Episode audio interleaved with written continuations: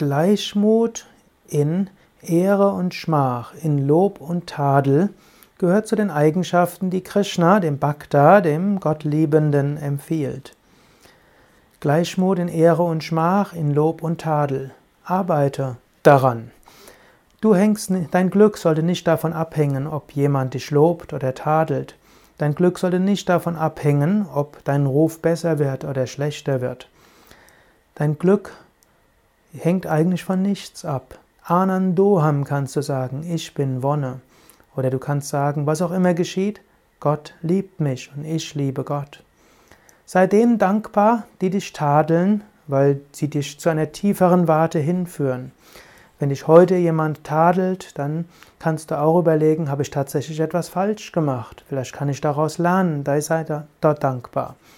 Vielleicht wirst du kritisiert, für ungerechtfertigt kritisiert. Sei der, dann sei dankbar dafür, dass du lernst Gleichmut zu entwickeln. Gott wirkt gerade durch die Menschen, die dich kritisieren und die dir negatives Feedback geben.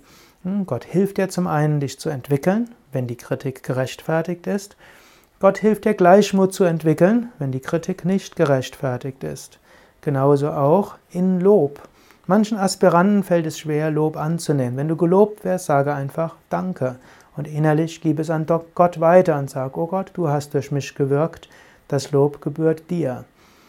Wehre nicht das Lob ab, wenn dir jemand sagt, oh, du hast eine tolle Yogastunde gegeben, oh, was du heute alles gemacht hast, unglaublich, wie du mein Leben beeinflusst hast, fantastisch. Sage dann einfach Danke und innerlich gib den Dank an Gott weiter.